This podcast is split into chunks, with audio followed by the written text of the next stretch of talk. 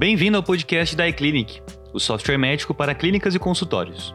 Eu sou o Leandro, especialista em conteúdos aqui da iClinic. Antes de começar esse episódio, eu gostaria de apresentar as nossas redes sociais e te convidar a nos acompanhar para mais conteúdos interessantes como o que você vai escutar em breve. Você pode encontrar mais conteúdos da iClinic no Facebook e Instagram pelo arroba iClinicApp, é o iClinic App. Esse é o 25º episódio da segunda temporada do nosso podcast, e nele falaremos sobre o impacto tecnológico de 2020 na área da saúde.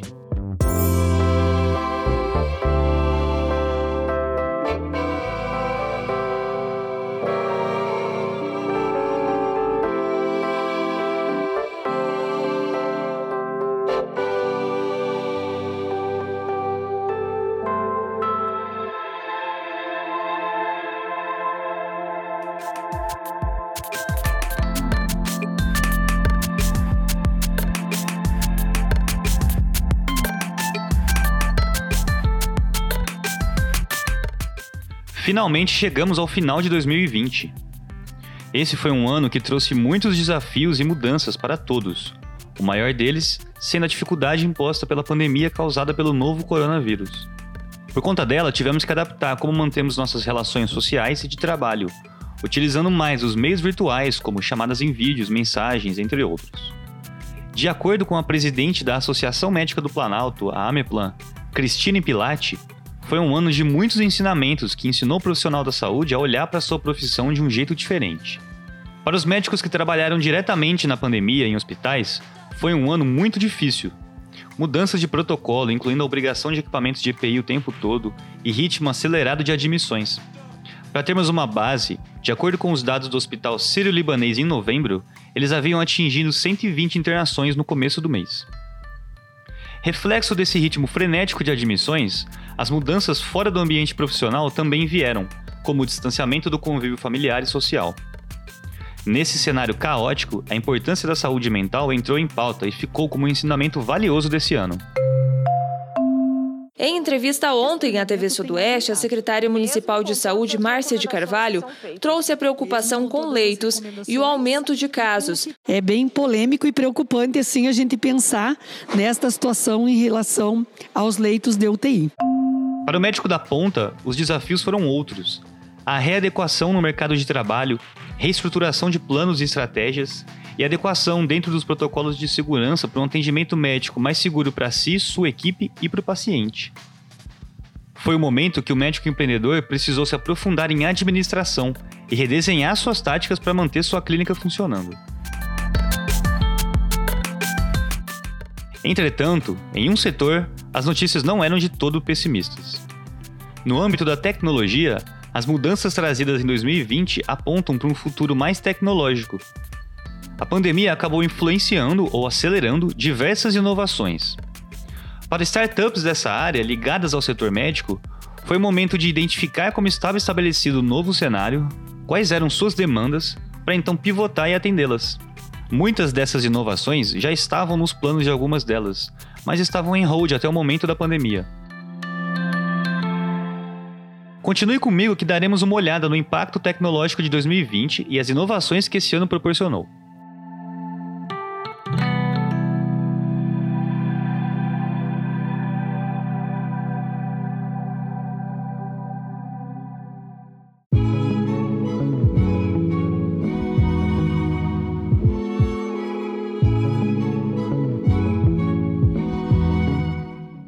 Começar, precisamos falar de uma tecnologia que pode ser a peça central nesse novo momento.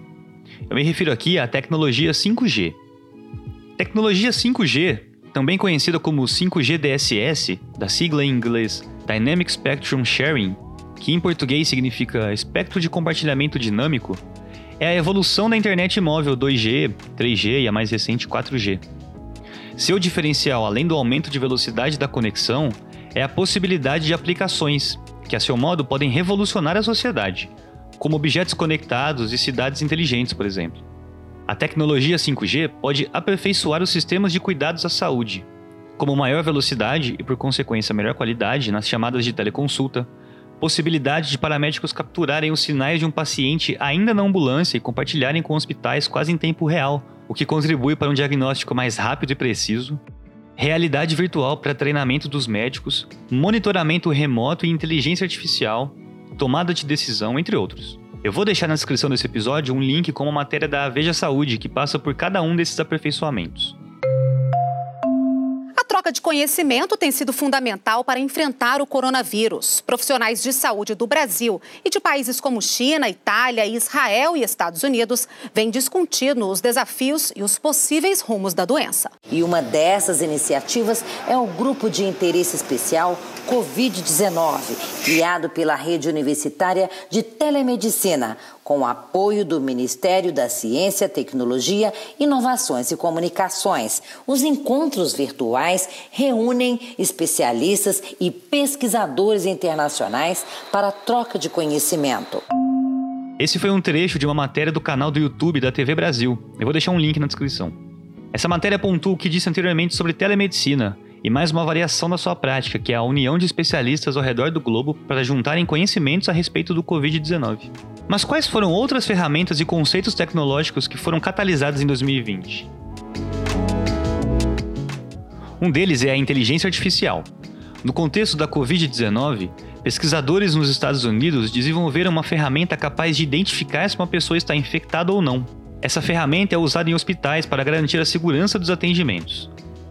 Além disso, outras vantagens da IA na saúde são análise de dados para aceleração de diagnósticos, rastreamento de casos, análise de exames, robôs desinfectantes, que são robôs que foram utilizados pelos chineses para dispensação de remédios para pacientes, limpeza e desinfecção de hospitais, reduzindo assim a exposição de médicos e enfermeiros.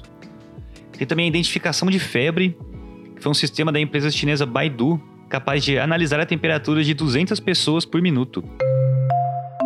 Nós precisamos de novas ferramentas. A quantidade de dados cresceu muito. Antigamente, na época do raio-x, você olhava a imagem de uma mão e não tinha muito mais dados. Hoje é diferente, e na verdade o computador nem analisa a imagem em si, e sim um código binário que forma a imagem. Computadores conseguem retirar muito mais informações de ressonâncias magnéticas e tomografias computadorizadas do que um humano. Para fazer uma análise precisa dos padrões mostrados nas imagens, é preciso ter anos de experiência e muita concentração. Esse foi um trecho de uma matéria da DW Brasil sobre o papel da inteligência artificial na medicina. O link também vai ficar na descrição. Análises preditivas. O que é uma análise preditiva? Essa é uma análise que usa dados, algoritmos estatísticos e técnicas de machine learning para identificar a probabilidade de resultados futuros a partir de dados históricos do paciente. A Blue Dot, uma startup fundada em resposta à epidemia da SARS, usa linguagem natural para buscar notícias sobre a doença em pessoas e animais. O sistema conseguiu prever o aumento de altas taxas de pneumonia na China nove dias antes dos números aumentarem. Além disso, a análise preditiva é importante para outros aspectos, como detectar fraudes, otimizar campanhas de marketing, melhorar operações e reduzir riscos. Uma ferramenta importante para hospitais, mas que também é de grande valia para você, médico independente. Outra tecnologia que ficou bastante popular nesse ano, como já dissemos anteriormente, foi a telemedicina. Dentre as tecnologias que 2020 acelerou o desenvolvimento e a adesão, a telemedicina foi a mais popular e a que causou mais discussões. A prática não é novidade ao redor do globo. Em países estrangeiros como os Estados Unidos, Austrália e Inglaterra, a telemedicina data desde os anos 80. Uma das coisas que a pandemia nos, nos ensinou é que a gente está em constante aprimoramento. Né? Apesar de sua prática ser relativamente antiga, não havia uma estrutura tecnológica que possibilitasse o uso de vários médicos, além de nem mesmo uma legislação a respeito estar estabelecida. Foi por conta do isolamento social que medidas para atendimentos médicos à distância tiveram de ser tomadas, e foi o momento da telemedicina entrar em voga. Junto com a telemedicina, o debate sobre os dados de usuários da internet, sua segurança e privacidade também entrou em pauta. A LGPD, a Lei Geral de Proteção de Dados, entrou em vigor em 2020, mas já havia sido aprovada em 2018. Essa lei visa criar um cenário de segurança jurídica com a padronização de normas e práticas para promover a proteção de forma igualitária e dentro do país e no mundo aos dados pessoais de todo cidadão que esteja no Brasil.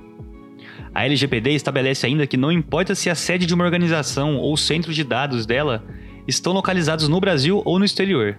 Se há o processamento de conteúdos de pessoas brasileiras ou não que estão no território nacional, a LGPD deve ser cumprida. Eu acho que a gente vive um momento, Diego, de uma exposição exacerbada, né? É, Para entender um pouco como funciona o direito, o, o, direito organiza o caos. Então, nós tivemos aí um momento é, largo até, não é? Pelo menos de duas décadas, em que tudo foi possível fazer com os dados de qualquer um, né? Então, se, se por exemplo, você participava de um congresso, é, depois de três dias você estava recebendo e-mail marketing dos mais diferentes lugares é, possíveis, né? Então, é, chamando para outros congressos, é, profissionais entrando em contato oferecendo serviços, é, lojas é, oferecendo promoções para você. Isso porque você foi a um congresso, né? Eu vou falar, por exemplo, é, eu fui a um congresso de enfermagem. Eu começo a receber e-mails falando sobre compra de uniforme, sabe? Então, assim, é uma coisa. Eu não tenho nada a ver, né? Com. Eu não sou enfermeira. Então, vejam que os, os, o meu e-mail, isso quer dizer que havia um mailing, né, que foi comprado por várias pessoas que tinham interesse naquele profissional, né, por exemplo, o médico e o enfermeiro, e é, os mais diferentes tipos de serviços passaram a ser oferecidos através daquele e-mail. Então, bastava, não sei, eu sou da época do disquete, né, da gravação em CD, as pessoas iam até é, vou falar aqui de São Paulo, né, até a Praça da Sé, que é um lugar absolutamente popular, ou a Praça da República, e compravam os CDzinhos ou os disquetes com milhares de telefones e de e-mails para também quem quiser é, quem quisesse ter acesso. Fora outras informações, né? Se você quer comprar um CPF, se você quer, quer comprar um RG, uh, é, você consegue, entendeu? E isso era muito mais fácil antes. É, depois nós começamos a ter as redes sociais, que trouxeram um excesso de exposição. Né? Então, você é, consegue saber pelas fotos, eu não vou nem falar dos dispositivos tecnológicos, mas pelas fotos postadas, pelos posts ali colocados, você consegue é, formar né, um timeline da, da pessoa. Então, saber onde ela, ela esteve, com quem ela esteve, o que ela achou, não é? Você consegue ver, por exemplo, há pessoas que claramente em redes sociais colocam é, as suas opiniões sobre produtos, sobre serviços. Então, uma exposição exagerada, né? Esse foi um trecho do episódio sobre LGPD que gravamos com a doutora Sandra Franco. Eu vou deixar o link na descrição.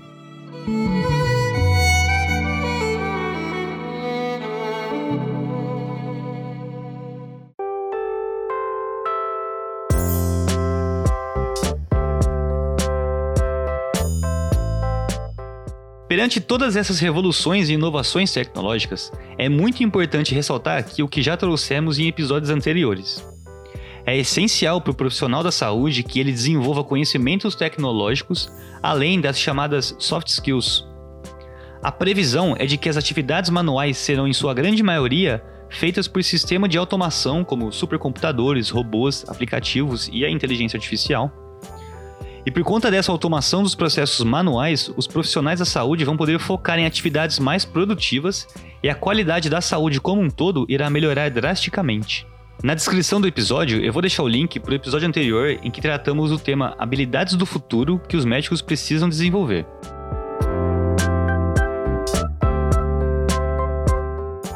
Então é isso. Eu espero que esses conteúdos enriqueçam ainda mais o seu conhecimento. Se você gostou desse episódio, acompanhe o podcast da iClinic. Estamos nas principais plataformas de podcast e no Spotify. É só começar a seguir a gente lá para ser notificado sempre que um novo episódio for lançado. Não se esqueça de seguir a iClinic nas redes sociais, pelo arroba iClinicApp, para ficar por dentro de todas as novidades envolvendo o nosso aplicativo. E se você tem alguma dúvida, sugestão ou crítica, manda pra gente no educacau.iclinic.com.br. Lembrando que Educacau é educação sem o C cedilha e o tio. Eu espero você no próximo episódio. Até lá!